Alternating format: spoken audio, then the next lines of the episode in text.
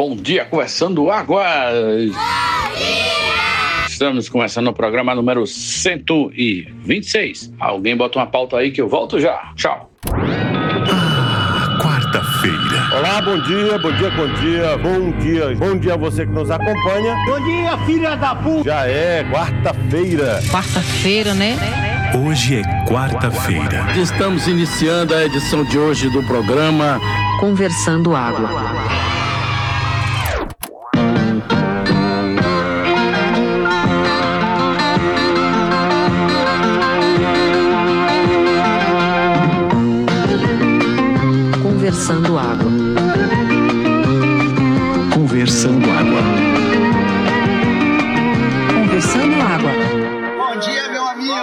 Tomar no cu, bom dia, caralho.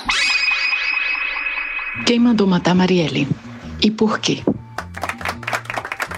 Boa! Delação é a grande palavra da semana. Né? Vamos todos delatar e, por que não, dilatar também, uma vez que o procedimento da moda é a harmonização peniana, que consiste em dilatar o pênis do indivíduo, pelo menos é isso que, que prometem os anúncios. Estamos chocados e até falamos sobre isso aqui no grupo durante a semana, porque é realmente uma realidade aplicar é, o ácidozinho lá do Botox na piroca para fazer o negócio do cara crescer. Eu só não sei se é como o Botox que tem que ficar repondo, porque esse negócio de ficar tomando injeção na piroca deve ser muito desagradável. Né? Eu ia preferir realmente ter um, um, um pênis pequeno do que um pênis todo furado de agulha. Agora, né, voltando ao assunto que, que trouxemos aí, a delação de, de Elcio encheu nossos coraçõezinhos de esperança né, de que Flávio Dino mais uma vez vai reinar e trazer a verdade à tona. E tomara que a verdade seja aquela aí que a gente já está desconfiado que é, né? Porque é isso aí.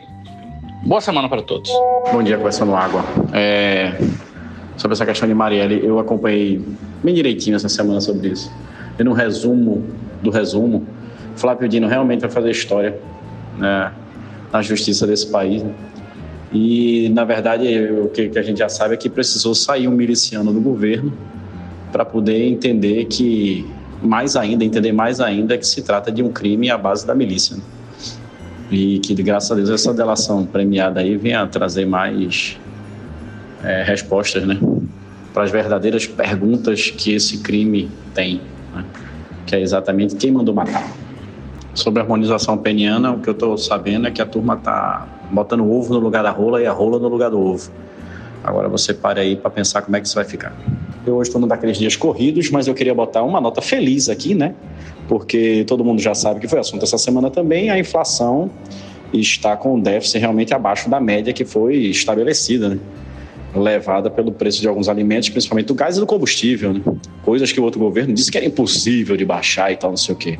Né? Eu venho aqui trazer essa notícia para explicar que esse é um dos principais motivos pelo qual eu fiz o L, tá?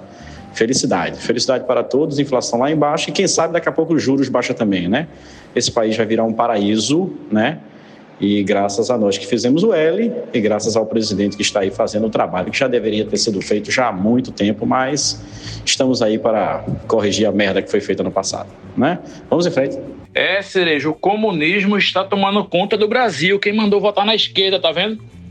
Os pobres já estão comendo de novo, né? Trabalhos estão aparecendo. Né? A vida está melhorando, mas isso é culpa do comunismo, viu? Se liga aí, que o comunismo cobra seu preço.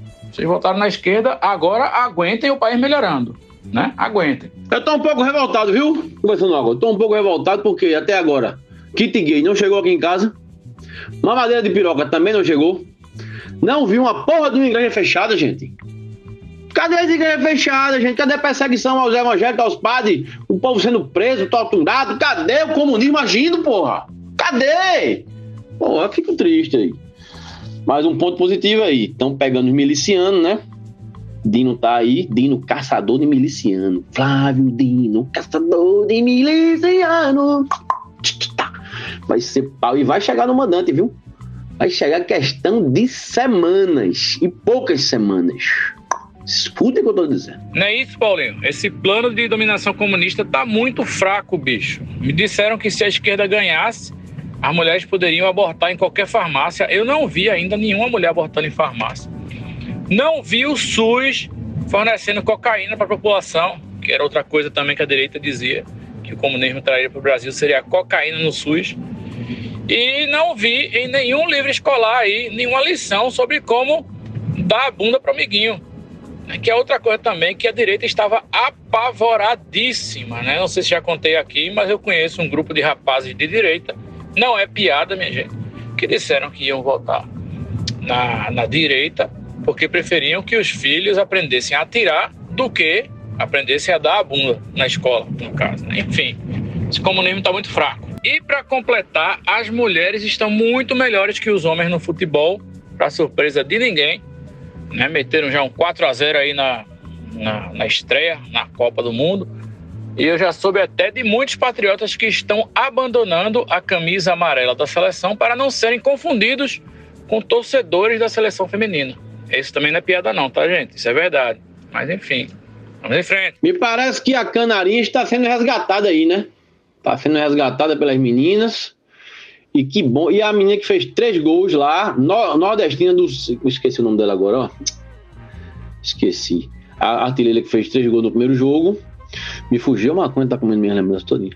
Aí, ela, ela inclusive é maranhense, e fez um post aí na época da eleição maravilhoso, dizendo uma, uma bandeira do arco-íris, ou seja, é, é das nossas, né, velho? É das nossas. Então vamos em frente, meninas. Vamos trazer esse caneco. Rapaz, eu não sei não, viu? Eu não sei não. Se essas minas me fizerem voltar a me interessar por futebol em Copa, eu vou ficar com raiva, velho? Eu vou ficar com raiva. Eu não tô nem assistindo o jogo, porque eu vi uma parte e foi tão bom que eu desliguei, porque vai me dar raiva isso. Não.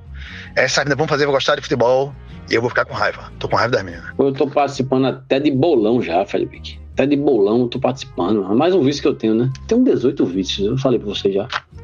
Depois eu boto a listinha aqui. Eu tenho uma teoria que o ser humano é dividido em quatro partes: couro, fato, membros e vícios. O couro por fora, os fatos por dentro, os membros nas extremidades e os vícios na base do hipotálamo para trazer aquela sensação de recompensa gostosa. Porra, que susto. Eu pensei que era corpo, flato, membros e vícios. Não, os flatos, eles estão dentro dos fatos. Porque não sabe, não sabe você, no interior, as tripas, né? É conhecida por fatos. Então, quando você vai comer um, um, um, um bode, uma buchada, você tira os fatos e come só carne. Entendeu? Então, aí são os fatos. Os fatos são os fatos. Sobre a seleção feminina, eu não sei se vocês viram ontem, mas aquele um dos gols que teve aquela troca de passe fantástica está sendo considerada um dos gols mais bonitos da história das Copas, viu? Feminina. Tem uma americana aí que é a Bam Bam Bam, que eu não me lembro o nome dela agora, que disse que nunca viu uma trama tão bonita num gol de Copa do Mundo como teve do, do, do da seleção feminina. É outro marco. Meu irmão, esse gol foi completamente incrível. Eu estava assistindo a partida e eu, eu conseguia acreditar nos meus próprios olhos. Parecia videogame, tá ligado? Parecia os passos da galera jogando FIFA e tudo no pezinho. Olha, foi uma coisa linda, foi incrível mesmo. E o nome dela, não sei se já falaram, eu pulei alguns áudios aqui, era Ari. Nossa artilheira Ari sobre quem mandou matar Marielle. O foda foi que eu tava assistindo é, o Jornal da Cultura e aí tem um filósofo, eu esqueci o nome dele agora, é um filósofo que comenta as coisas lá, tá, é, é, à medida que vão, vão dando as notícias, não sei o que lá. Aí ele disse: Bom, eu imagino que sim vão achar o mandante. A questão é se o mandante que vão achar foi o mandante que mandou de verdade, entendeu?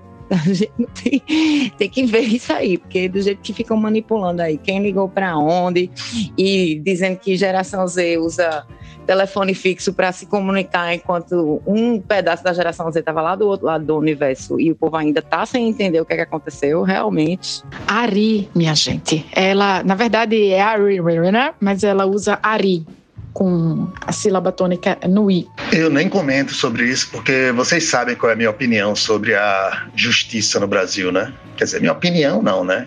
Você sabe qual é a minha leitura baseada em uma análise fria sobre como funciona a justiça no Brasil, né? Então, é isso. Dentro de todas as possibilidades, se pegarem, se pegarem, se prenderem a pessoa que realmente foi o mandante, vai ser um pequeno milagre. Pequeno milagre. E aí, porra, vai ser foda. Foi mal, foi mal. Eu tava repetindo a forma como eu ouvi os locutores falando. Eu não vi a galera falando Ari, não. Eu vi ela falando, o povo falando Ari. Mas, Ari. Incrível! É uma semana bonita quando a gente começa a desvendar né, esses, essas informações sobre a morte de Marielle Anderson. Eu acho que o Brasil precisa dessa resposta, né? Não só de quem executou, mas de quem mandou. É, eu espero que seja esclarecido e que quem for responsável por isso pague como deve pagar. É foda pensar que uma pessoa como ela tenha sido assassinada pela milícia. É, a gente dá uma tristeza enorme, né? Pensar que uma mulher negra, diversa, é, enfim, que aconteça isso, até hoje é um, é um fato chocante demais para mim. É, mas, enfim, vamos em frente. Espero que tudo seja esclarecido a contento. E sobre a Copa Feminina, eu consegui assistir três gols. Num deles eu estava numa reunião e quando eu olhei para um lado, olhei para o outro, na tela que estava passando, tinha feito gol e eu não consegui nem ver o replay. Quando eu vi, o placar já tinha alterado e já tinha feito. Eu acho, na minha humildíssima opinião, que a outra seleção era muito ruim, que a gente poderia ter feito até mais. Mas, obviamente, que o resultado é muito bom para a gente e não vamos reclamar de nada, porque já está sendo feita muito, muito achincalhamento público né, da, das nossas mulheres da seleção feminina e elas não merecem isso, porque elas jogam muito bem, elas arrasam. Vamos em frente. Novamente, Diana Meira aí, toda banhada, toda besuntada na razão, assina embaixo de tudo que ela falou.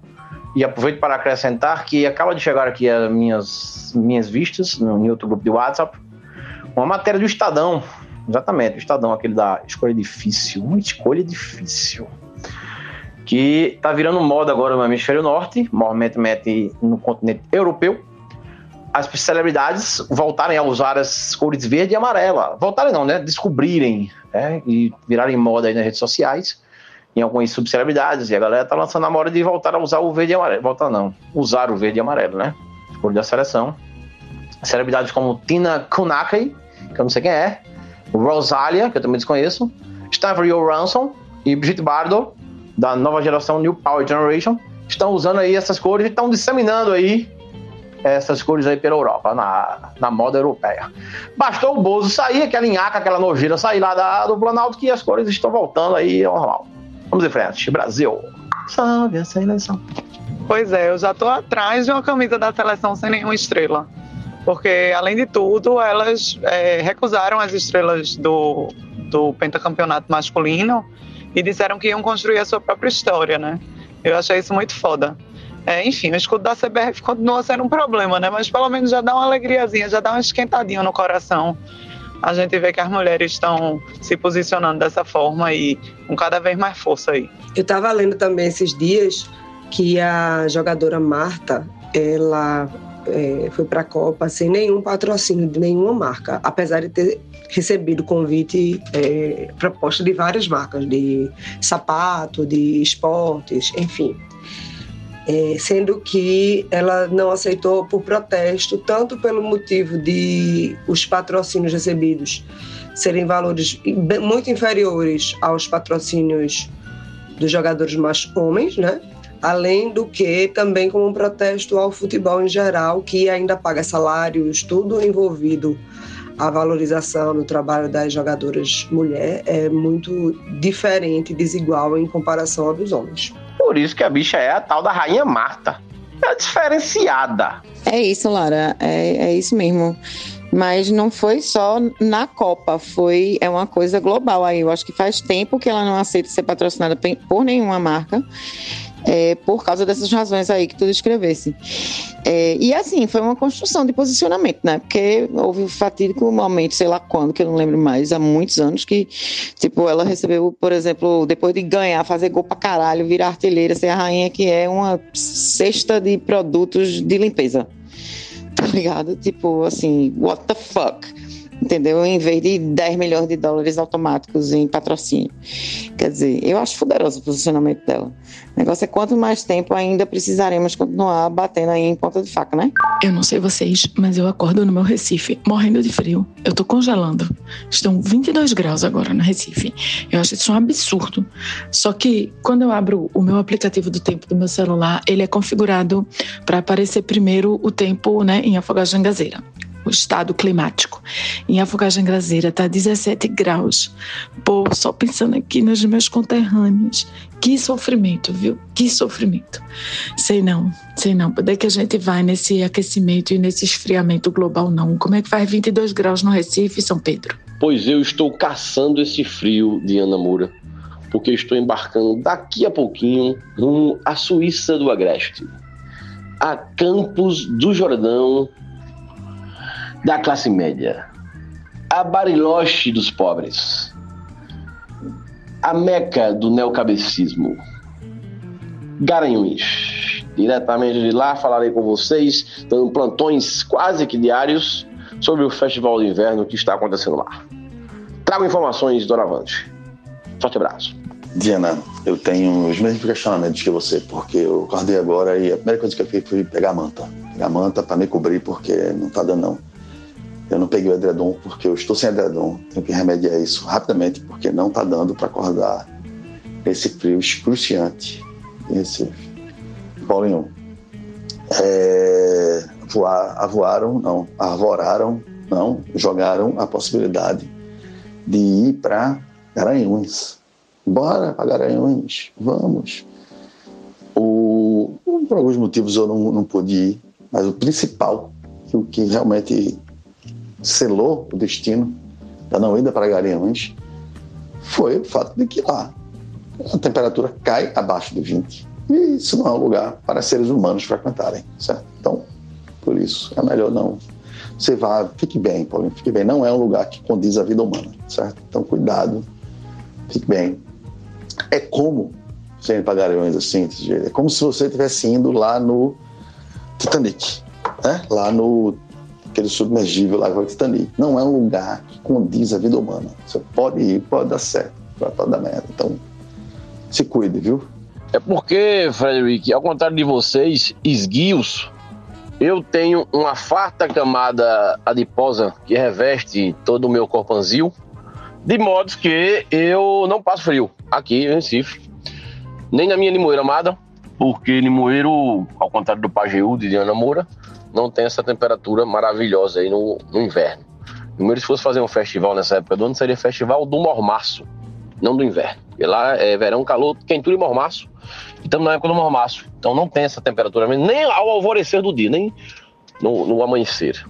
Então eu tenho que dar vazão é, e tirar o meu, meu vasto é, guarda-roupa né, de inverno, minha coleção de inverno, que se resume basicamente a um moletom do Megadeth e uma jaqueta azul que eu comprei em 2006. Vejam só como é que são as coisas. Né? Eu acordo, venho correndo aqui nesse grupo para saber o que, é que vocês estariam falando sobre o golpe de Estado na Nigéria, esse país tão querido que já falamos aqui dele uma vez, quando falamos sobre o calendário maluco, em que todos os meses têm a mesma quantidade de anos, e que eles contaram os anos errados, então estão ainda em 2013. Mas aí vocês estão falando de Garanhuns, de, de frio, enquanto isso, os militares tomando conta da Nigéria. Fiquem ligados, né? Fiquem ligados que o golpe tá aí, cai quem quer. Mas, na verdade, não quero falar de Nigéria, porque eu não estou lá e não conheço ninguém que esteja lá. Também não quero falar sobre Garanhuns, porque eu não vou. E nem do frio, porque eu não estou com frio. Eu quero falar aqui de nostalgia e de afetividade pela cidade em que moramos, seja lá qual seja a cidade, seja lá qual seja, é bom. Né? Mas vocês entenderam, a cidade que vocês moram aí, eu passei a vida inteira aqui em Recife e vejo aos pouquinhos os pontos maravilhosos de Recife que antes brilhavam, né, decaindo e sendo tomados por outro tipo de pessoas circulando e aquela magia se acabando. Eu falo isso porque segunda-feira passada, comecinho da noite, estava voltando do Recife Antigo e passei pela Avenida Mário Melo, gloriosa Mário Melo, que antes brilhava com a presença de prostitutas, travestis e michês né? Nada disso existe mais. A avenida está tomada por crentes.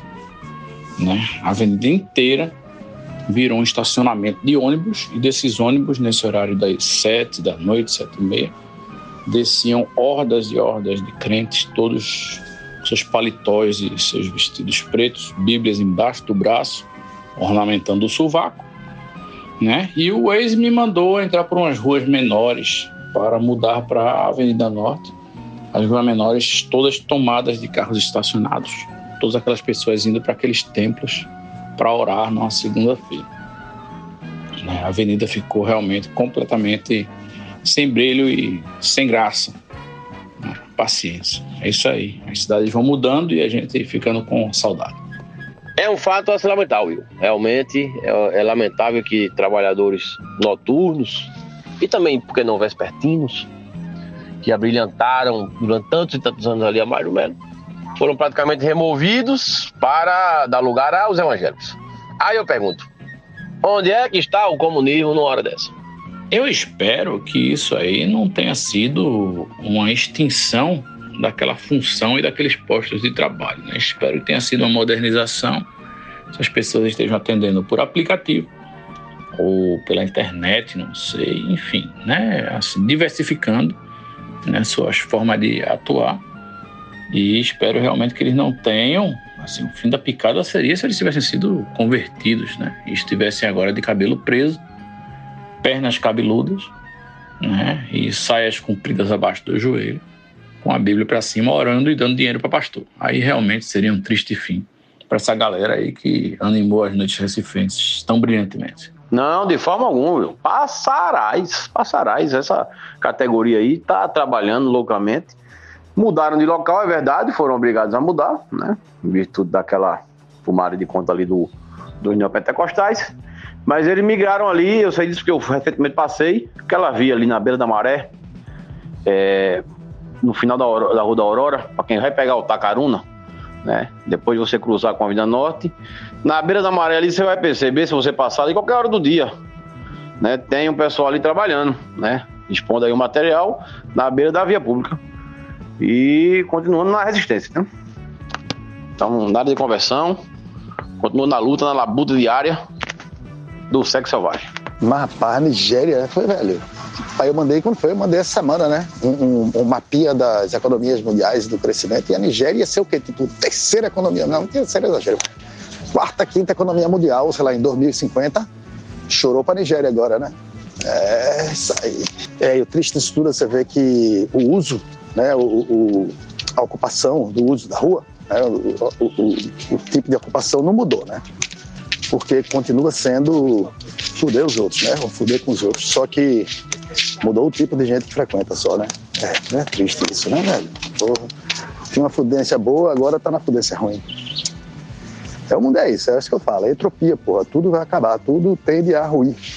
É o nosso universo. E no meio dessa celeuma toda, me chega aqui uma notícia do site Metrópolis, dizendo que foi feita uma pesquisa que concluiu que 7 entre 10 brasileiros abusam do consumo de álcool acreditando que bebem moderadamente.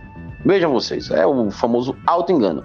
Não é o meu caso, eu sei que exagero, mas eu também achei a pesquisa um tanto quanto exagerada, porque veja vocês, eles chegaram à conclusão de que 55% dos brasileiros não bebem, sendo desses 64% mulheres e 45% homens. 27% bebem moderadamente e 17% da população exageram no consumo de álcool foram pesquisadas o total de 1.900 pessoas. Mas vejam você, a pesquisa fala que o consumo de álcool é, semanal para homens seria até 5 doses de bebida por ocasião do consumo delas. Então, eu acho um exagero. Podia botar as 5 doses diárias e não semanais, né? E aí qualquer pessoa que bebe já vai beber de forma exagerada, já vai abusar do álcool. Porque ninguém vai sair para beber 5 doses por semana. Então, por favor, né, pesquisa, pesquisadores, cientistas, vamos aumentar essa dosagem aí, que eu acho que o organismo humano ele aguenta e ele precisa. É por isso que eu digo que eu bebo loucamente e moderadamente.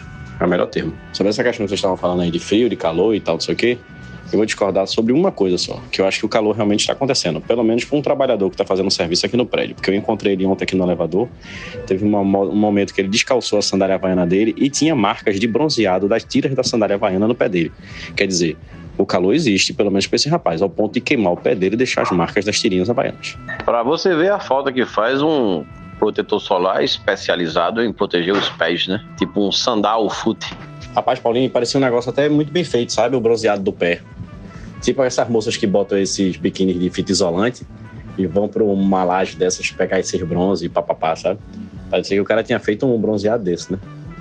Parecia aquela, aquelas, aquelas tirinhas de, de, de bronzeado. Que hoje em dia as mulheradas fazem um negócio desse, parece mais uma tatuagem. né? Minha gente, Fred e Diana só ter o termostato quebrado, pelo amor de Deus. 22 graus é frio aonde? 22 graus é agradável. É aquele dia que você não acorda suando, que você coloca uma maquiagem e não tá suando nas costas enquanto tá se arrumando para ir pro trabalho. 22 graus, inclusive, é a temperatura escolhida do meu ar-condicionado nas vezes que eu ligo. Então, assim, gente, vocês estão muito matuto. Matuto não, que Matuto é do interior, o interior faz um frio do caralho. Eu, eu não sou Matuto. E queria ser, mas não sou.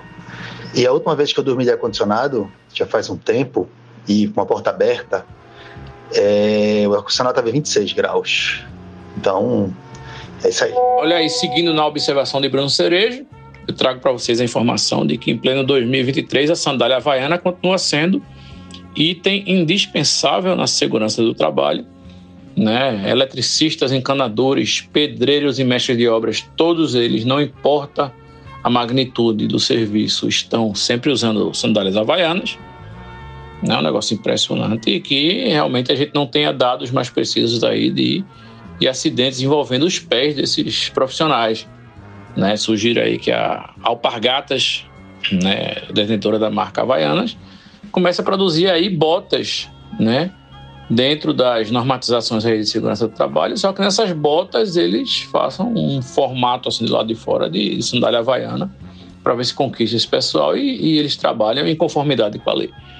Mas, por outro lado, também, se a gente até hoje não sabe de nenhum caso bizarro, é porque a Havaiana está aí protegendo o pezinho do trabalhador da construção civil. Né? Parabéns, então, para a sandália Havaiana. Eu acho que a bota da Alpargatas não precisa ter formato de Havaiana. Podia ter o preço da Havaiana. Quer dizer, não aquelas Havaianas inflacionadas, não aquelas que tu compra em posto de gasolina, sabe qual é?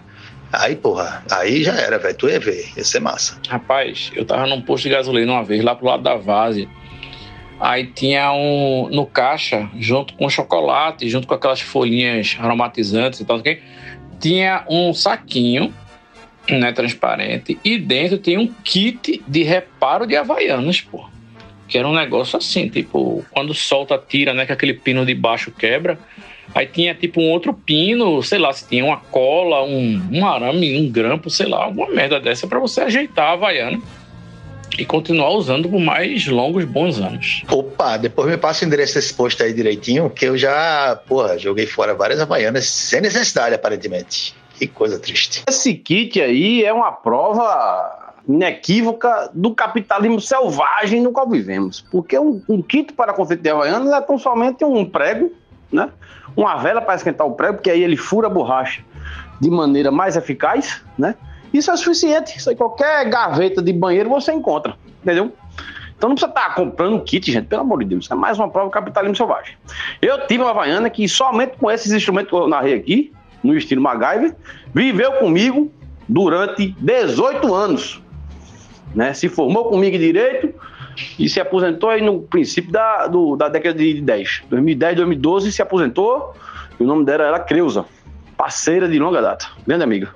Falando em gambiarra para ajeitar as coisas, eu recebo agora a notícia de que o ator Kevin Spacey, aquele de House of Cards e Beleza Americana, aquele que deu início ao movimento Me Too, dos atores e atrizes relatando casos de assédio em Hollywood, sim, esse mesmo foi absolvido das nove acusações que tinha nas costas.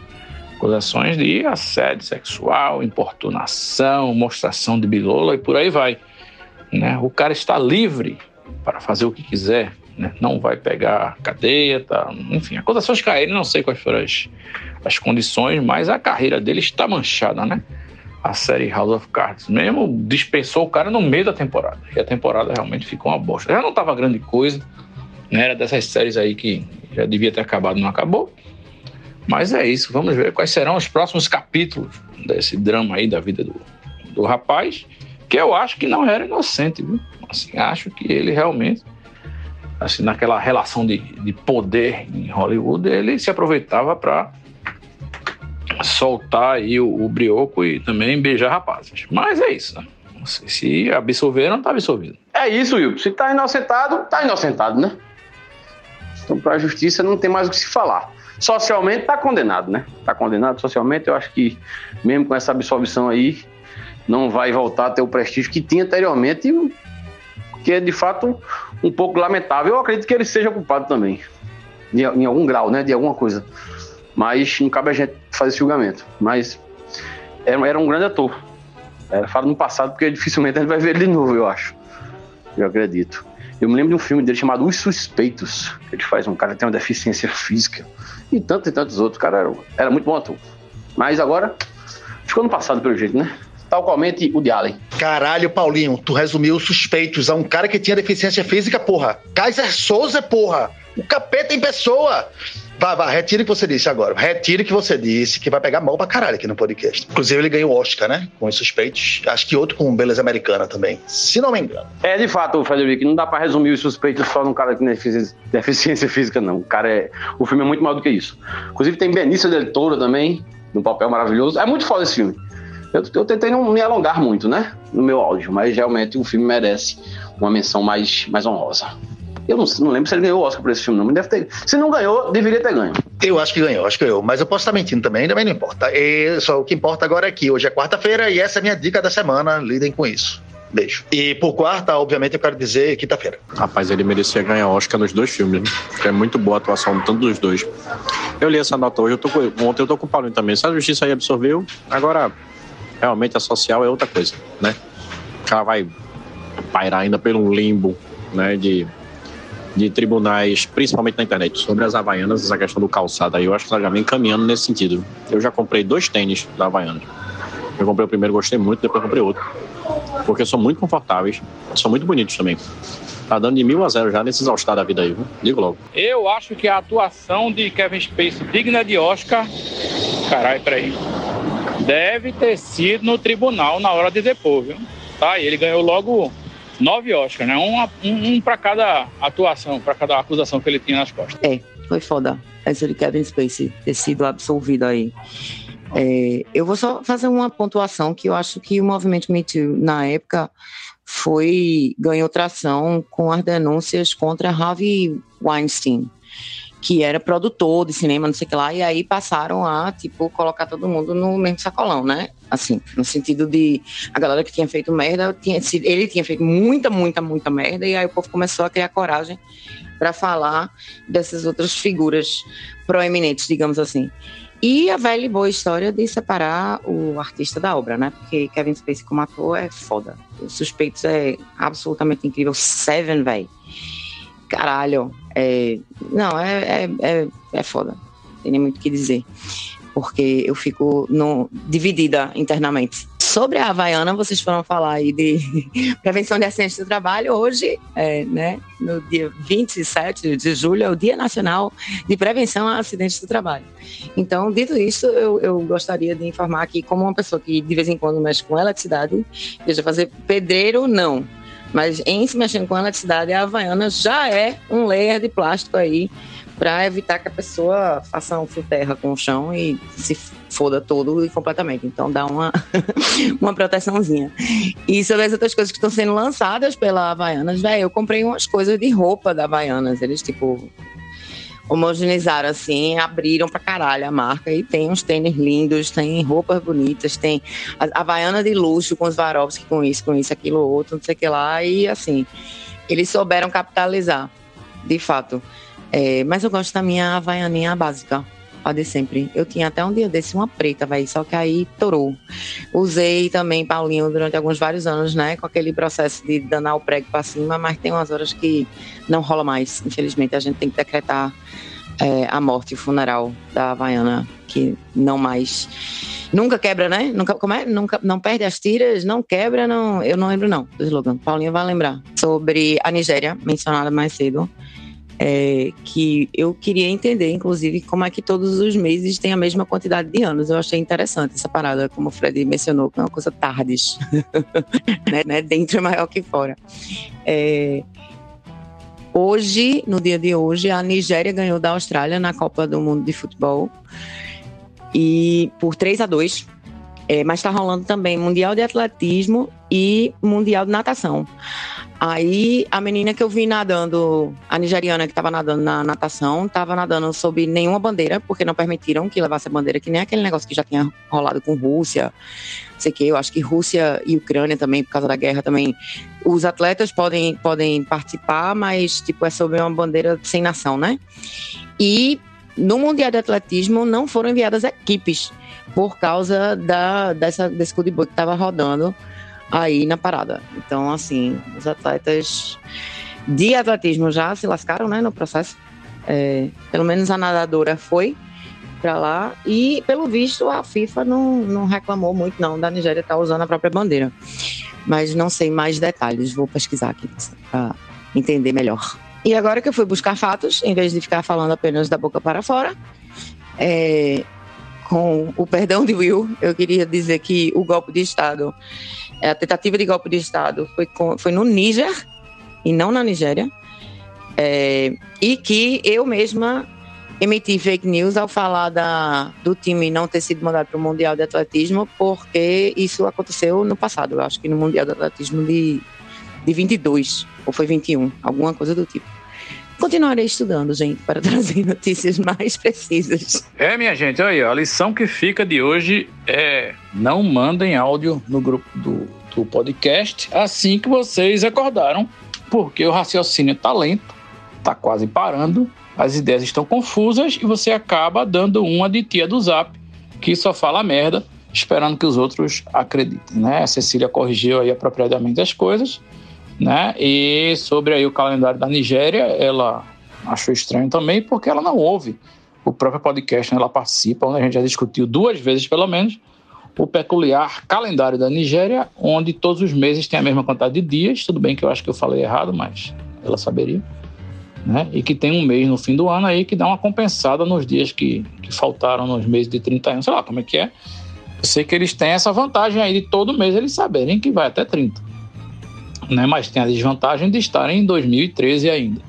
Né? E quando fizerem o ajuste fiscal aí do calendário, vai ser pior do que quando a gente falou na, na Coreia, que teve gente que ficou dois anos mais nova, né? Porque vai pular de 2013 para 2023, eu acho, se for esse ano ainda. E as pessoas vão envelhecer 10 anos. Imagina que loucura. E continuando aqui a saga de informações que podem estar certas ou não, é, chegou ao meu conhecimento um negócio que eu achei impressionante. A Inglaterra tem agora umas barcas, certo? Que ficam no mar, obviamente, são barcas. Né? E nessas barcas tem containers que foram modificados para serem transformados em cabines para acomodar pessoas que chegam de barco na Inglaterra pedindo refúgio.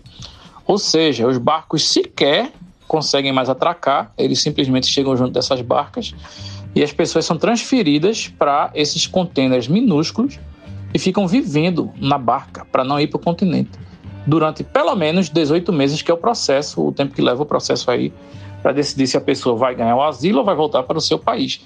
A foto da barca é bizarra e cada barca acomoda pelo menos 500 pessoas. É um negócio foda. E o mais foda, sabe o que é?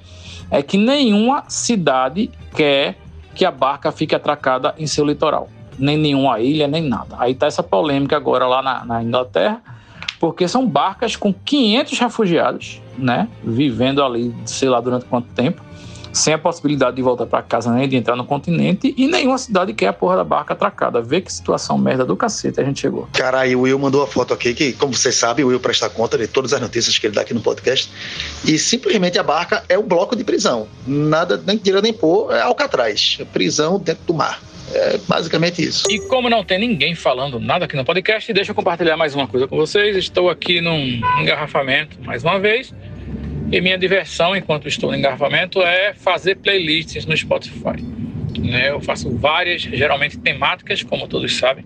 E aí eu estou fazendo um agora que o tema é músicas de artistas consagrados brasileiros cuja letra não faz nenhum sentido. E nessa pesquisa eu me deparei com a música de Tim Maia, a do, do Acendo Farol, certo? Que me deixou muito pensativo, porque a música diz: pneu furou, acendo farol. Tá, tudo bem, até aí tranquilo. Mas depois diz: se alguém ligou, acenda o farol. Né? Ligou para onde? Se quando Tim Maia fez essa música não tinha celular, muito menos telefone em carro nem nada. A pessoa liga para onde para acender? Tipo, sei lá, ligou na sua casa, o telefone tocou fixo, prrr, aí você corre na garagem para acender o farol do carro, ou ele está falando de outro tipo de farol para acender? Essa é a minha questão. Bem, como só agora me toquei que farol aí não é aquela torre enorme com aquela luz rodando em cima, então talvez eu não seja a melhor pessoa para responder, não, hein? Não, Fred, aí você complicou demais. Veja, eu sempre achei que era o farol do carro, né? O pneu furou, você acende o farol. Sei lá por quê, mas acende. Eu acho mais complicado se o seu pneu furar, você ter que subir numa torre para acender um farol. Mas mais complicado ainda é se alguém ligou, como eu disse, ligou para quem, para onde, se não tinha celular, acendeu o farol. E aí eu acho que é um telefone fixo que toca e aí a pessoa fica com o farol aceso. Né? Eu acho que tem essa mensagem aí. E se ele tiver realmente, então, fazendo jogo de palavras? Tipo, primeiro farol, o do pneu, é o farol do carro, mas o segundo farol é tipo o farol da sala. Tem uma luz muito forte na sala. Você começa, acende o farol. Pode ser.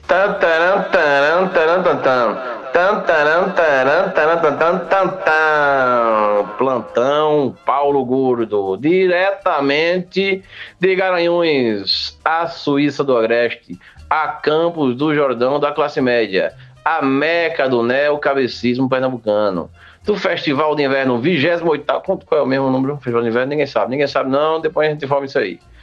Você que está aqui, o plantão meteorológico agora diz, informa que está 20 graus de temperatura, bate uma leve brisa que dá uma sensação térmica aqui de 18 graus.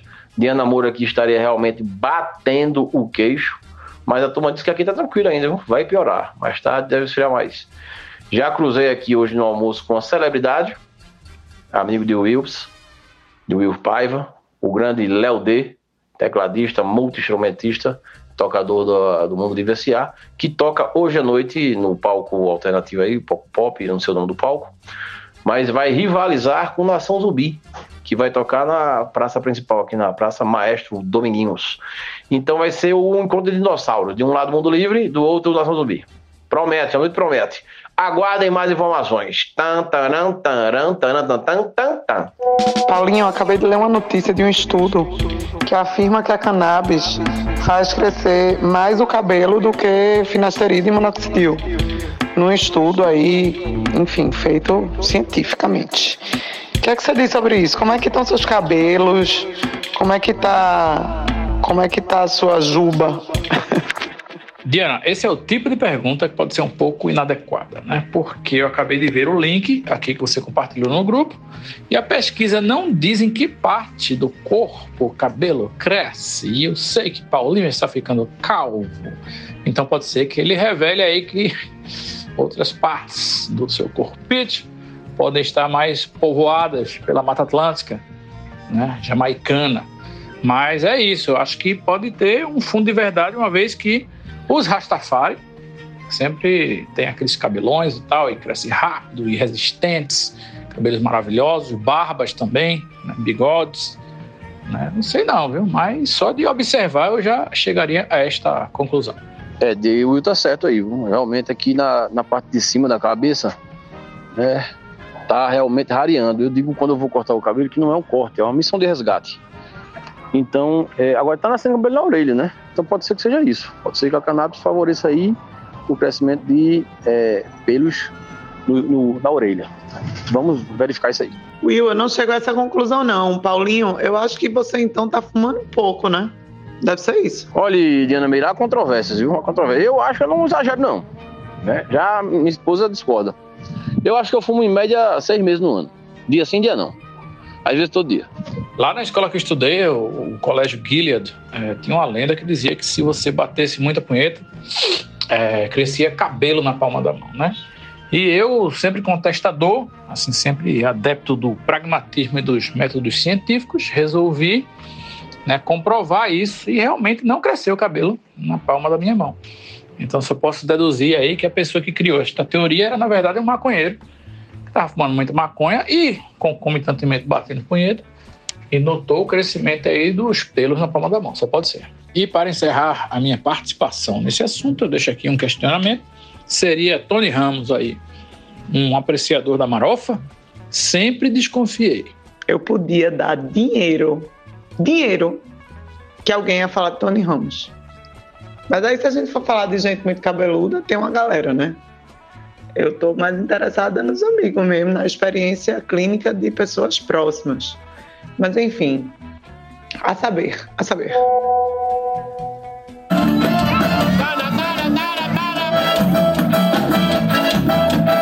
Mas Rui Castanha cantando, eu quero me trepar no pé de coco.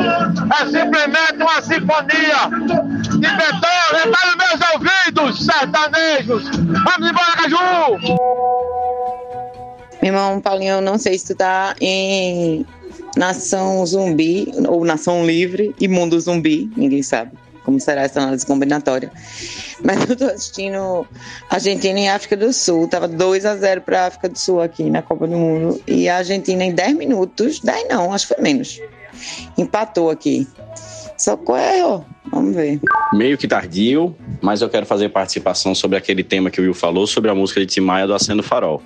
Eu acho que tem uma certa inocência de vocês. Eu acho, certo, que farol é um jeito carinhoso que Tim Maia chama o baseado dele, entendeu? Por isso que qualquer situação, Tim Maia quer acender o farol, pô. Pneu furou, acende farol. É, vai lá e uma tapinha. É, alguém ligou, acende farol, pô. Se alguém amou, minha senhora e pai, não sei o quê, acende o farol, pô. E todo mundo fica doidão e aí tá tudo beleza, entendeu? É isso. E sobre essa questão de, de crescer cabelo, quem for uma maconha, rapaz, se isso for verdade, eu tenho amigo que deveria ser a verdadeira Rapunzel, viu? Porque não, não é careta, não. Cereja, eu gostei de como a sua mente funciona, mas Tim Maia chamava os baseados de bauretes. Não me lembro agora o motivo, mas era o, a forma que ele chamava. E Cecília, eu não, não vi o show do Mundo Livre ontem, voltei aqui pro palco principal. Quer dizer, eu fui pro palco principal, eu fui assistir Arnaldo Antunes esperando na ação, mas o cansaço bateu mais forte e a gente teve que recolher por volta aí da uma hora da manhã, a nação não tinha tocado ainda. Paulinho, eu tô ligado no Baurete. A falar a verdade, eu acho um dos, dos nomes mais criativos para baseado é Baurete. Mas eu acho que é no Rio de Janeiro, eu acho que já era conhecido, né, o nome. Aí a censura não ia deixar a música subir se ele dissesse acende Baurete, acende Baurete, né? E aí então, botou farol. É uma boa teoria, eu vou tomá-la como verdade. Tem outro nome que Timar inventou, para um lugar que ele achava legal, limpeza para fumar um, né? Um lugar escondidinho, é chamado de Garrasta Azul. Em homenagem ao filho da puta. Em homenagem não, né? Direção de onda com o filho da puta do Emílio Garrasta Azul Médici. Eu achei o Garrasta Azul aqui no hotel onde eu estou. Porque o quarto é pequeno, tem um sensor de fumaça logo em cima da cama e não pra fora do quarto. E a janela do quarto não é legal. Aí, bicho, eu achei um garrasta azul aqui. Antes da escada, tem uma salinha, velho. Tem uma janelona gigantesca, escondidinho. Perfeito, o garrasta azul perfeito para estourar aquele, aquela bombinha tropical. Muito bem, vamos começar a sexta-feira com a pauta que a gente adora conversar aqui, que é concurso de Miss. Né, já falamos várias vezes sobre esse assunto e dessa vez a polêmica vem do concurso Miss Itália, que saiu agora o regulamento, né, totalmente transfóbico, impedindo que mulheres trans competissem neste concurso. O que é que aconteceu? O concurso dizia lá, ó, só pode competir no Miss Itália pessoas que nasceram mulheres do sexo feminino, trans não vale.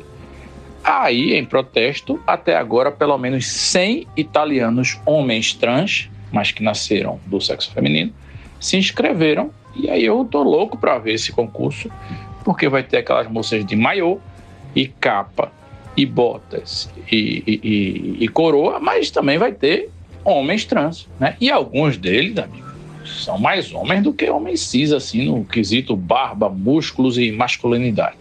Né? Mas como nasceram mulher, pelo regulamento, puderam se inscrever e estão lá protestando desta maneira genial. Então fiquem ligados que o Miss Itália pode ser um Miss, um concurso divisor de águas aí, né? E que vale a pena assistir. Eu acho que passa em algum canal da TV a cabo, né? Mas se não, eu vou baixar o torrent aí, porque eu preciso assistir esse negócio. Fica a dica aí de, de sexta-feira, hein? Assistam Miss Itália, porque a polêmica está no ar. Rapaz, Will, isso vai ser do caralho. Pensa um negócio que eu vou procurar para saber notícias ou assistir, porque isso vai ser fuderoso. Outra coisa, eu acho que a gente poderia é, criar, até mesmo pro ano que vem, uma categoria de doação que dependendo da doação que seja feita, a pessoa vai ganhar aquele número para participar de um sorteio para ir para o Festival de Inverno com o Paulinho. Porque deve ser uma das coisas mais divertidas do mundo, porra. Sabe? A farra e tal, o show, sabe? As coisinhas a se fumar e papapá. A pessoa, Paulinho, foi esse astral maravilhoso. Acho que vale a pena criar esse concurso, esse, esse sorteio aí. Não, Cereja, que festival de inverno o quê, cara? Vocês sabem que o festival de inverno é um ambiente tóxico e abusivo aí para o artista que vai lá, mostra a sua arte, sua música, sua alegria, né? entretém aquela multidão, mas o cachê demora muito a sair, o que acaba se tornando um transtorno na vida da, da, da atração. Né? Vamos evitar aí o festival de inverno, mas, por outro lado, nós vamos iniciar, não sei quando, mas vamos iniciar aí uma sementinha, o embrião do Festival de Inverno Alternativo em Passira, que aí sim Paulinho vai nos receber, né? A primeira, a primeira edição vai ser somente aqui com as pessoas do podcast, mas, porra, vai que começa a feita Macuca aí. E agora a Macuca tá caminhando para ser um dos grandes festivais mundiais aí, um, um Glastonbury brasileiro, né? Vamos lá, tô botando fé. Rapaz, eu sinceramente, eu já desisti da gente ir pra Passira. Na verdade, eu tô desistindo da gente se encontrar, todo mundo junto, alguma hora. É, eu acho que isso só aconteceu, aconteceu na Copa do Mundo. Aconteceu mais alguma vez. Eu acho que aqui a gente vai ficar se encontrando só aqui mesmo, no WhatsApp. Sempre tem um pra faltar quando a gente marca de se encontrar, né? Sempre tem um. Veja, é só a gente estabelecer aí um, um quórum mínimo, né? Eu acho que somos nove, se quatro pessoas e meia já puderem comparecer, fodam-se os faltantes, né? Não é por causa deles que a gente vai deixar de desfrutar dessa comunhão etílica e psicodélica e, e fazer de repente um conversando algo ao vivo. né? Rapaz, eu quero ser uma dessas quatro pessoas. Eu não quero ser a meia pessoa, não, por favor. Rapaz, eu tive que sair da, da academia aqui, velho, pra comentar antes que fique longe demais, porque por motivo de, de musical né, e ambiente hostil do caralho.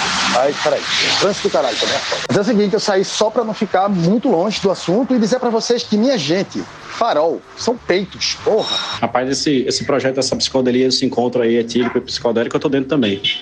Mas esse negócio de juntar todo mundo vai ser só difícil por causa de Dante, né? Porque Dante é bonito e mora longe. Só isso mesmo. Bem, aproveitando, né, já que eu tô aqui, né, então é o seguinte, é, é isso aí, então, 50% mais um, ou no caso da gente, é, metade arredondado para cima, né, ceiling, função ceiling, então já tá valendo, então no caso a gente são 5, 5 já tá, já é começando água, já vale para deliberações e para qualquer tipo de função oficial. Então, é isso aí, me chama. Festival de Inverno de Passira. Ano único, coracional, sentimental, visceral, para a história do Estado de Pernambuco. E por último, tá Paulinho e Bruno aí metendo coisa na minha frente, mas é, então, continuando, só para terminar, é, esse mundo tá muito estranho, porque agora ele tá me fazendo querer assistir Muslims. Puta merda, viu, velho? Porra. Esse foi um negócio sensacional, sensacional. Puta que pariu. Não perdam, então. Dica da semana. Assistam um concurso que eu nem vi ainda, matou gritando e William Pai. Fred, se você ainda não tinha assistido a concurso de Miss, só lamento, porque é uma das coisas mais divertidas que existem. Inclusive, quanto pior, melhor. Né? Miss Pernambuco, que é um concurso que era transmitido pela TV Pernambuco e que acontecia nos salões do Clube Internacional, né? juntando misses de, de vários é, é, é, municípios. Mas também Miss Santa Cruz, Miss Náutico, Miss Esporte, Miss Escola Alton Paraíso, misses das mais variadas possíveis, né? Qualquer empresa podia meter um, uma representante lá. Era muito legal e muito divertido. Você não tem ideia de como você aprende sobre o ser humano assistindo ao concurso de Miss, principalmente esses mais pebinhos.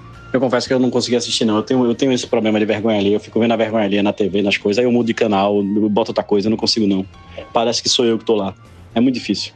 Mas esse aí, por causa desse bafafá aí, dessa história toda aí do trans e papapá, eu acho que tem um, um, um quê social aí que rola, rola demais. Rapaz, eu vi com isso no SBT, quando era pirraia, tá ligado? Eu achava sem graça. Mas realmente esse aí que você tá falando, eu imagino que deva ter um.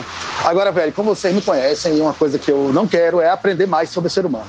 Cada vez que eu aprendo, mais eu me decepciono com esse cabo safado. E aí, velho, é o seguinte: é aquela história, né, velho? A ignorância é uma benção. Então isso nunca foi mais certo do que com o ser humano. Velho. Não podemos esquecer que hoje é sexta-feira, dia de dicas. Então lá vai minha dica. É uma dica que me fez refletir sobre o poder da. da como é que chama aquele negócio? Da expectativa. Né? Porque, veja, é, estou falando aí de Top Gun, né, a série de dois filmes e, e a gente ontem à noite aqui assistiu ao mais novo, né, o 2022, o Maverick. Só que Larissa teve uma excelente ideia que foi me obrigar a assistir novamente o Top Gun original. Né, alguns há um mês atrás, dois meses, não sei, mas estava muito vivo ainda em nossas cabeças e realmente foi uma experiência que só confirmou que é mais um filme farofada dos anos 80 e que só faz sentido para quem quer ver aquela abundância de testosterona, homens pilotando caças supersônicos e jogando é, vôlei de praia de calça jeans besuntados ao pôr do sol. Né? Essa é a história do 1. Um.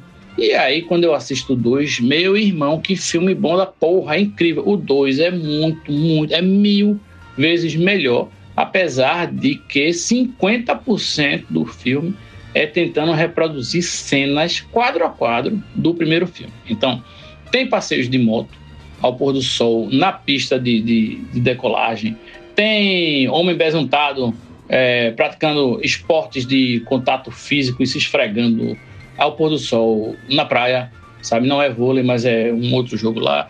Enfim, tem todas as coisas. Tem Tom Cruise sem Tom Cruise, mas o filme é bom pra caralho, porra. A sequência final do filme é um negócio realmente que bota a Missão Impossível no chinelo e Tom Cruise sabe fazer muito bem essas coisas. Então, recomendo para você, se não viu ainda, assista aí ao, ao, Agora também não vale assistir na tela do celular, não vale assistir no computador, tem que assistir num, numa tela bacana com som bacana. Né? Mesmo que não, não tenha sido no cinema, mas dá para fazer isso em casa também. Ou pelo menos num headphone decente. Então, o som é muito importante desse filme. Mas se puderem, assistam ao primeiro Top Gun, primeiro, obviamente, e depois vocês assistem a esse mais novo aí para vocês verem realmente que dá um, uma bombada aí na experiência. Você saber que o primeiro é tão ruim. E se bem que eu agora estou realmente elevando a expectativa do filme, então acabei desfazendo tudo que eu disse e, e é isso aí. Tchau. Will, eu amo filme de tiro, bomba e confusão. Amo, vou muito assistir Top Gun, adoro. E a minha dica da semana vai ser para rasgar seda, sim, para minha sobrinha Tabata Almeida. Eu maratonei a série da Globoplay que chama Vicky a Musa, tá, gente? Lançou agora recentemente, tá disponível todos os episódios na Globoplay. Filha dos nossos amigos Gus e Renata. É...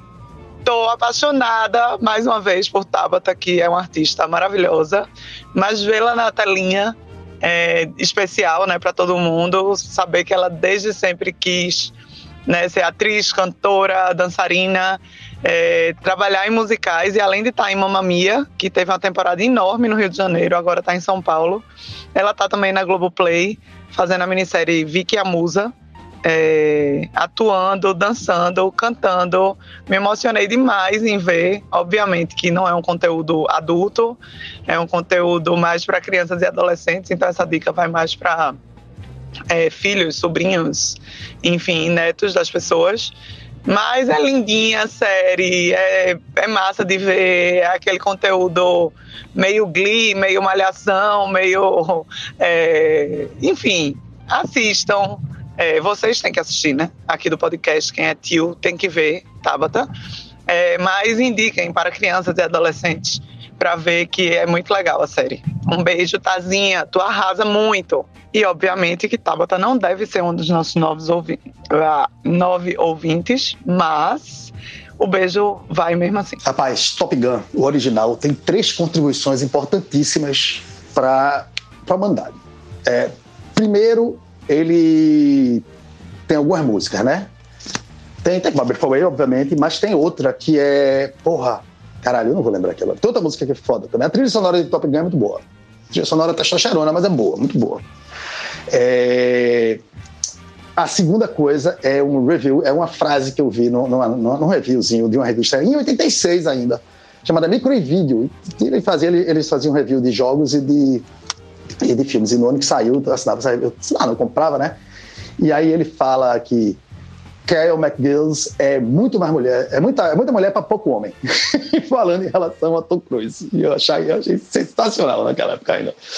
E a terceira coisa, porra, é que a cena de homem besuntado jogando vôlei na praia me ensinou uma coisa muito importante: como tirar a camisa sem virar pelo avesso, porra. Aquilo mudou minha vida. Toda vez que eu tiro uma camisa por cima, assim, sem virar ela pelo avesso e ter que desvirar depois, eu lembro daquela cena do macho besuntado, porra. Essa foi uma grande contribuição. Pra mim, a minha vida mudou. formou o meu caráter, praticamente, essa, esse aprendizado. Rapaz, Dida, é, eu tô querendo ver exatamente por causa de Tabata também, né? E, e até pelo, pelo que você falou, pra gente conhecer a história e a, e a batalha tanto dela como dos pais, pra ela chegar nesse sonho dela aí e tal. E eu tô querendo fazer isso também, ver com o Chico. Chico curte os musicais e tal, não sei o que, aí eu tô afim de ver com ele. Mas eu fico impressionado realmente quando eu vejo a desenvoltura de Tabata, assim, o quanto ela cresceu, é impressionante mesmo. Aí eu quero ver muito por causa dela mesmo. Eu acredito que ela escuta, assim, porque se ela não escutasse, ela não era essa atriz fantástica, esse ser humano tão legal. Esse podcast faz isso com as pessoas. Tem gente que eu olho assim, que eu vejo na rua, que são pessoas legais, que eu olho assim e faço certeza que escuto conversando água. Certeza. Ô, Fred, eu lembro dessa história aí de, de tirar a camisa sem virar pelo avesso, mas o que me deixa mais impressionado é que os caras estão besuntados por baixo da camisa. Pô. Eles tiram e o corpo já tá brilhando com os raios do pôr do sol. É impressionante o negócio. E a camisa tá limpa, né? Rapaz, sobre Top Gun, eu concordo com o Fred sobre a questão musical. É, é, porra, o filme começa com Danger Zone, pô. É, ficou, virou um clássico na cabeça de muita gente. Muita gente subiu na bicicleta saiu pedalando por aí achando que tava na motoca daquela de Tom Cruise ouvindo Danger Zone. Danger Zone. Fora Take My Breath Away também, que é aquela cena que toda vez que você deu um beijinho em alguém no finalzinho da década de 80 e 90, a música pode ter tocado dentro da sua cabeça também, com certeza. Agora, o que eu queria falar de, de Top Gun é o seguinte: eu vi, o, claro, o Top Gun e vi o Maverick, né? E eu concordo muito com o Will sobre essa capacidade que Tom Cruise tem realmente de fazer continuidade das coisas. O roteiro é bem interessante para poder valer a pena pegar um filme tão antigo e conseguir é, é, ter a ideia dele é, de, até mesmo remasterizada, trazendo elementos do primeiro filme para poder ter uma continuidade na história dele em si, sabe? É, o motivo que eu acho do grande sucesso, principalmente para pessoas da idade da gente que viu o Top Gun quando foi lançado na TV, entre outras situações, é nostalgia, velho. Esses filmes que voltam é exatamente por causa disso. Você quer sentir a, a, aquela musiquinha de novo, você quer ver aquela cena. Por isso que ela, ele, ele retrata tanta coisa de, de macho presuntado, sem camisa, jogando futebol americano na, na praia, como acontece no Maverick, entendeu? Mas é essa, essa mistura do novo e do, do nostálgico é que faz o filme ser bom. As cenas de avião, por exemplo, de combate de avião, são fantásticas, velho são muito foda, sabe? As sensações que você tem de ver aquelas cenas na cabine, o próprio supapo acontecendo do cara saindo de um porta-avião e tal, porque ele gravou realmente as cenas dentro do avião e pá, é muito foda.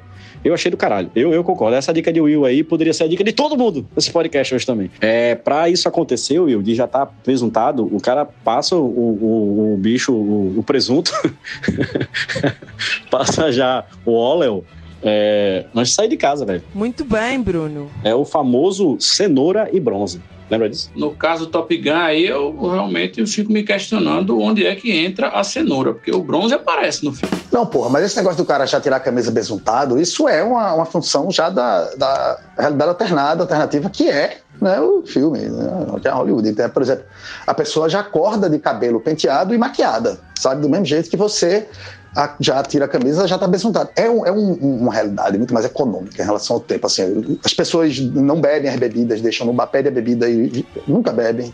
As pessoas nunca se despedem para desligar no telefone. Sabe como é? Ninguém nunca diz, ah, tá bom, tchau, até mais. Não, ah, desliga na cara. Então, assim, é, é, uma, é uma realidade alternativa onde as pessoas prezam pela economia do tempo. Inclusive, porra, a gente devia, de certa forma, adotar isso, sabe? Vou dormir maquiado, vou sair da rua apresentado, não vou mais me despedir. Pô, não vou beber essa bebida. Eu sento no bar, falo dois minutos, peço uma bebida de cara, de 20, 30 reais e deixo lá e vou embora. Então, é, é normal. Né? Isso é. Se eles não tivessem resultado, seria estranho pra caralho. Assim. E sobre o filme ser uma, uma referência, né, ao filme antigo, Porra, é, é, hoje em dia é o mal, né, velho? Eu não vi ainda, eu acredito com ressalva. Mentira, eu não acredito. Eu, eu tenho um gosto muito estranho para filme. Cuidado, viu, pessoal? É um alerta aqui que eu tô dizendo. Mas, mas não sei. Então, o que eu quero dizer só é que é uma mania que tá tendo, né, nessa, ultimamente, de que você não faz mais. É, é, você não tem mais. As continuações não são mais continuações, são um reboot, quase, né? Então, como tu tá falando aí, Top Gun é basicamente o mesmo filme adaptado, né? E, por exemplo, Star Wars, esse primeiro desses, dessa última estreia leva, né? Os impostores, que, que, praticamente não existe, porque você tem que desconsiderar do timeline de Star Wars, porque, né? Mas assim, são tão ruins que o primeiro é, porra, basicamente uma, uma, cópia do primeiro, assim, todas as características do primeiro ele tem ali de forma é uma chupada, é um, não é continuação, não é um, uma continuação da série, não é um, um novo episódio, é o primeiro refeito. Então, é, é essa coisa de. É isso, né? Você trazer nostalgia, né? Trazer coisa e. É, porra. para ganhar dinheiro, né? Não é, não é para fazer um, filme, não é para criar, contar uma história. Também quer ganhar dinheiro, então é foda, velho. É isso aí, foda-se. Eu vi um, um relatório aí de que Hollywood, ele anualmente, dentre tudo que lança, 82% não é original. Porque ou é remake, ou é reboot, ou é adaptação, ou é tipo parte 2 ou parte 3, continuação né, de um filme que já existe, mas 82% é tipo, vamos lançar um novo Pinóquio, lançar um novo Top Gun, vamos lançar. Sabe como é? Tipo, original mesmo é só o que sobra aí, sei lá, 20, 18%, sei lá, faz a conta aí. Mas é isso, a gente tá realmente fadado a ver repetições. E tem filme que as repetições são bem-vindas aí. eh, Esse Top Gun Maverick foi uma boa surpresa. Agora, meu irmão, vocês já tentaram ver alguma continuação de Caça-Fantasmas, Ghostbusters? Porque, meu irmão, tem um que é só com mulher, e eu não tô sendo machista aqui, mas o filme é uma bosta. E tem outro que é com a galera de Stranger Things, que é uma grande porcaria também. Você não aguenta assistir os primeiros 10 minutos, entendeu? O próprio Caça-Fantasma 2, né, aquela continuação que teve, é tolerável, mas realmente não chega aos pés do primeiro. É, isso é merda, porque é, você assistir um filme que é feito para ser um filme, né? Como eu, a gente conhece vários, vários diretores que, pô, que criam filmes né, para serem filmes e contam história baseada já no, na mídia, pensando na mídia, é do caralho, né? É outra história, assim, realmente é foda. Mas essa a adaptação em si eu não, eu não sou contra, não. Adaptação eu gosto porque são histórias e, e- e você né, dá a oportunidade de você recontar aquela história né, de outra forma e tal, de outra mídia. Eu acho interessante adaptações. E uma coisa que eu tinha já notei há isso há muito, muito, muito tempo é que a gente, a gente que gosta de filme, essas coisas, a gente às vezes fica, fica vendo crédito, né? Tem aquele estarado que fica no cinema até acabar os créditos, ou até mesmo em casa, né? Fica vendo. E uma coisa que eu sempre notei, agora isso eu sempre notei, desde sempre, velho, desde Pirraia, o que eu noto, é a quantidade de filmes que, quando você vai ver, são adaptações, tá ligado? Baseado na história de fulano tal, baseado no livro de fulano tal, baseado no conto de fulano tal. Hum, Isso, porra, é, é- mesmo quando você não sabe, porra, é, é isso que tá falando, né? A grande maioria é. Antigamente não tinha tanto de fazer reboot nem nada porque estava começando a história, né? Mas o que tinha de, de adaptações de obras era, porra, um negócio incrível. Então eu sempre achava isso interessante. Mas é isso, realmente nada supera um filme feito para ser um filme. Né? Conversando Água, todas dicas maravilhosas. Mais uma vez, abrilhantando aí o conhecimento humano com toda a sua força, fé e foco. Eu tenho um dica também. Tenho um dica também. Essa semana eu assisti um filme na Netflix, produção da própria Netflix. Filme chamado é, Clonaram, Clonaram Tyrone. É uma mistura de ficção científica com comédia, com aquele cinema do movimento negro da década de 70, aquele Black, Black Plotation, né? Não sei se é assim que fala, mas é mais ou menos isso. E é um elenco foda, massa, uma história muito doida. Tem Jamie Foxx fazendo um, um cafetão bem caricato. É, é engraçado o filme, uma pegada é divertido, velho. Não, nada demais, não. Não é nenhuma obra-prima do cinema, mas é uma diversão garantida. Eu, pelo menos, gostei de assistir. Tá na Netflix. Netflix clonaram Tyrone. Paulinho, uma dúvida. Esse Tyrone não é Tyrone cigano, não, né? Porque dois Tyrone cigano vai ser foda. Não, não é não. É outro Tyrone. Mas clonaram ele. Ou seja, tem mais de um Tyrone rolando nessa história. Eu não vou nem dar um resumo dela, porque a história é tão louca que qualquer tipo de sinopse aqui já vai perder um pouquinho a graça de quem veio do zero. Então vejam do zero. É massa. Clonaram Tyrone. E não é Tyrone cigano. Fred, apesar de não discordar das suas três contribuições do filme Top Gun para a história da humanidade, estava aqui ouvindo os áudios, chegando um pouco atrasada, mas não poderia deixar de falar isso. É, Top Gun foi o primeiro filme que o primeiro filme que bombou, trabalhando com a objetificação do corpo masculino no cinema, porque o corpo transformado em objeto para deleite geral da nação era sempre o feminino, né? E aí, a partir de Top Gun, o corpo masculino começou a entrar no jogo. E as meninas assistiam um filme que era um filme absolutamente masculino, de heróis masculinos, de é, problemáticas masculinas, de questões masculinas mas as meninas iam assistir porque tinham corpos masculinos incríveis para elas observarem. E eu me lembro que nessa época todas as minhas amigas tinham posters dos caras de Top Gun, geralmente Tom Cruise, mas não necessariamente, no quarto.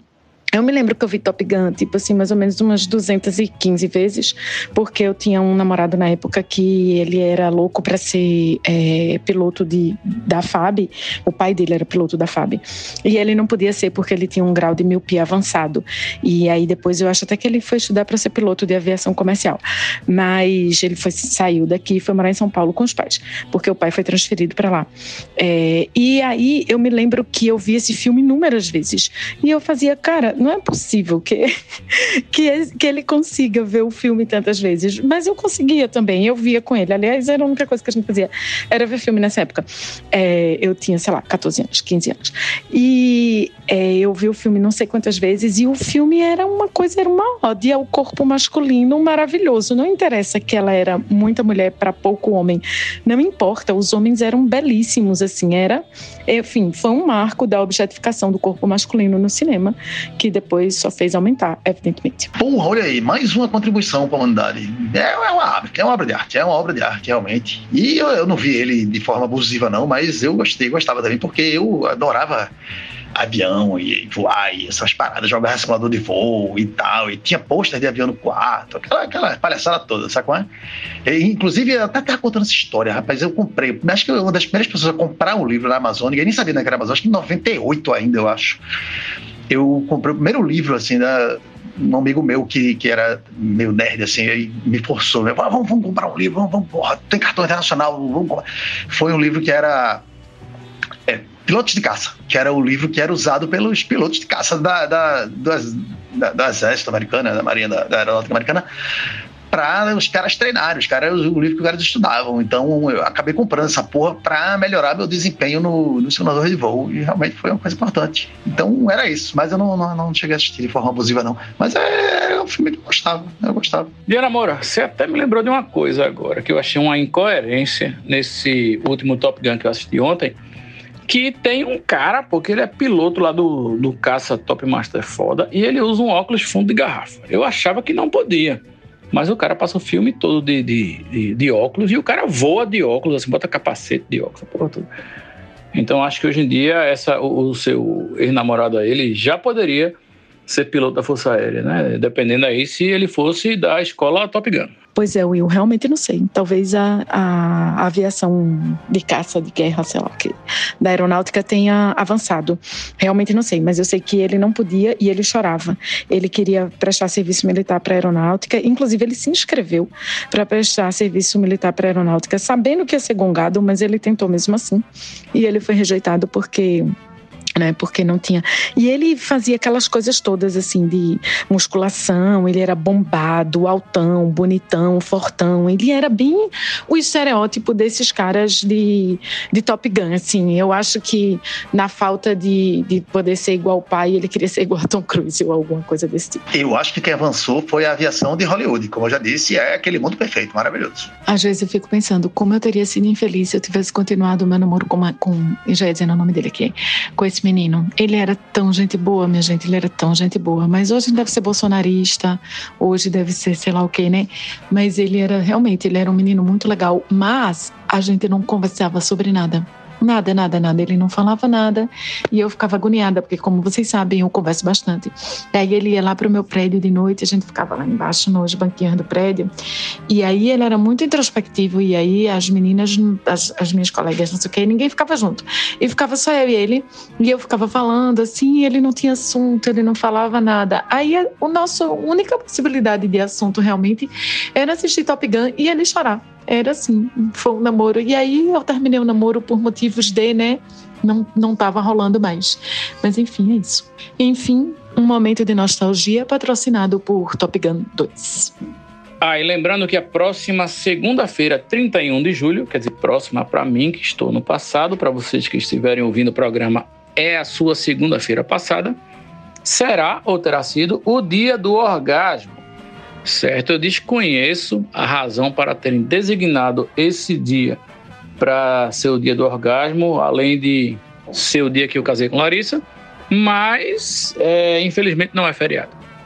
Né? Eu queria deixar um questionamento aqui muito sério, porque por que é que dia de Nossa Senhora de qualquer coisa é feriado e dia do orgasmo não é? Respondam. Pois eu acho que, se não pelo, por ser o dia do casamento de William e Larissa, pelo menos por ser dia do, do orgasmo, devia ser feriado. Concordando aí com você, Will. Acho uma discrepância. É, e sobre Top Gun, é, eu tenho uma super memória afetiva com o primeiro filme. Assisti um milhão de vezes. Fiquei na roedeira ouvindo Take My Breath Away. Um bilhão de vezes.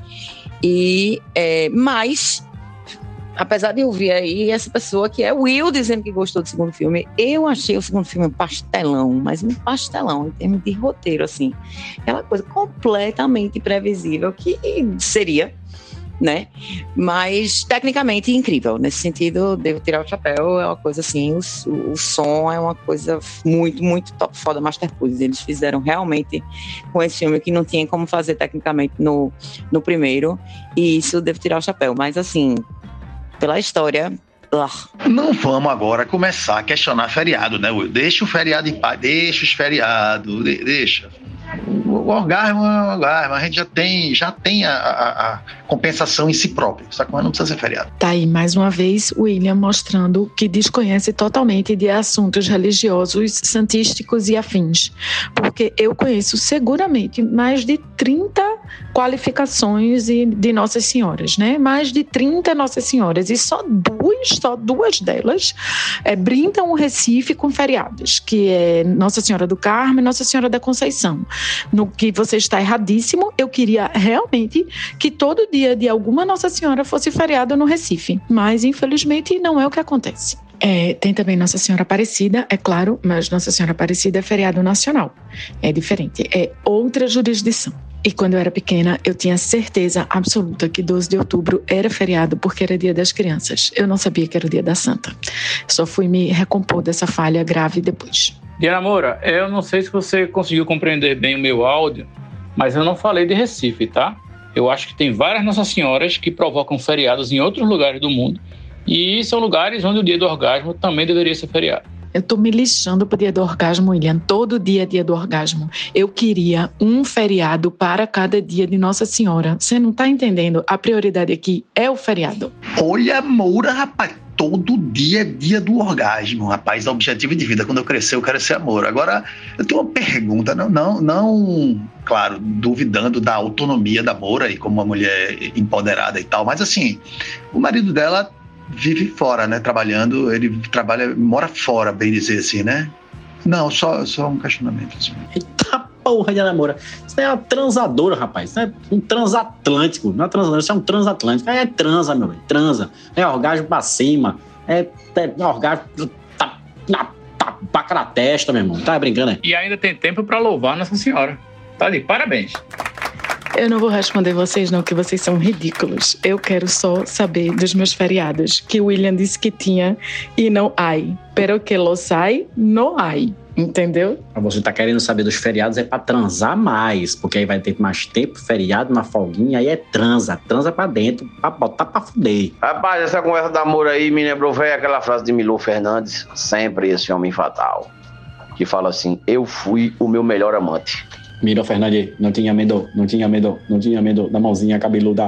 Nosso ouvinte Fausto Henrique manda pelo Instagram uma coisa muito curiosa, que é o cartaz de um campeonato de assobio que vai rolar na única cidade brasileira onde não pode rodar táxi, que é Uberlândia, em Minas Gerais. E são três categorias lá no regulamento para você se inscrever, assobiar e ganhar, né? Primeira categoria é o assobio ecológico, onde você vai imitar aves da fauna brasileira, ou então você pode se inscrever na, na categoria assobio do rock, né, onde você manda aí um clássico do rock na base do assobio, e eu sugiro você mandar um Patience do Guns N' Roses aí, que é vitória garantida. E tem também uma categoria que é o assobio da sedução, onde você terá que chamar a atenção de uma jovem senhora, também na base do assobio, e o assobio que deixar a moça mais oriçada vai ganhar. É uma cervejaria que está promovendo esse campeonato e São mais de 3 mil reais em prêmios. Tem growlers cheios de cerveja, tem vouchers para você gastar lá, né? Tomar uma berita com seus amigos. E quem quiser aí, a gente vai disponibilizar o cartaz no nosso Instagram, eventualmente. Mas é isso, o campeonato de Assobio ou Assovio, né? Eu acho que eles chamam de Assobio, em Uberlândia, Minas Gerais. Eu acho que agora é em agosto, né? Parabéns aos envolvidos. Se você for bom de Assobio, pode se inscrever aí. É, começando lá. Tudo bom? É, tô passando por aqui para dar uma dica tardia, mas eu vou deixar essa dica aqui. Essa semana fez 29 anos que o nosso querido Mussum, o velho Mussa, faleceu, né? Nos deixou. E aí a minha dica seria para você dar uma olhada em qualquer disco que seja. Eu escolhi um samba aí para escutar nesse domingão, do Originais do Samba. Vale a pena demais. Né? Não vou dizer aqui qual disco e tal, não sei o quê, mas pode pegar os mais antigos, principalmente de começo de carreira, que são muito bons. Tá? Falou. Boa lembrança, Cerejo, boa lembrança. Kid Mumu, Kid Mumu da Mangueira. E eu aproveito para indicar também a biografia dele, feita por Juliano Barreto. Já tem um, um certo tempo, já tem bons anos eu, eu li.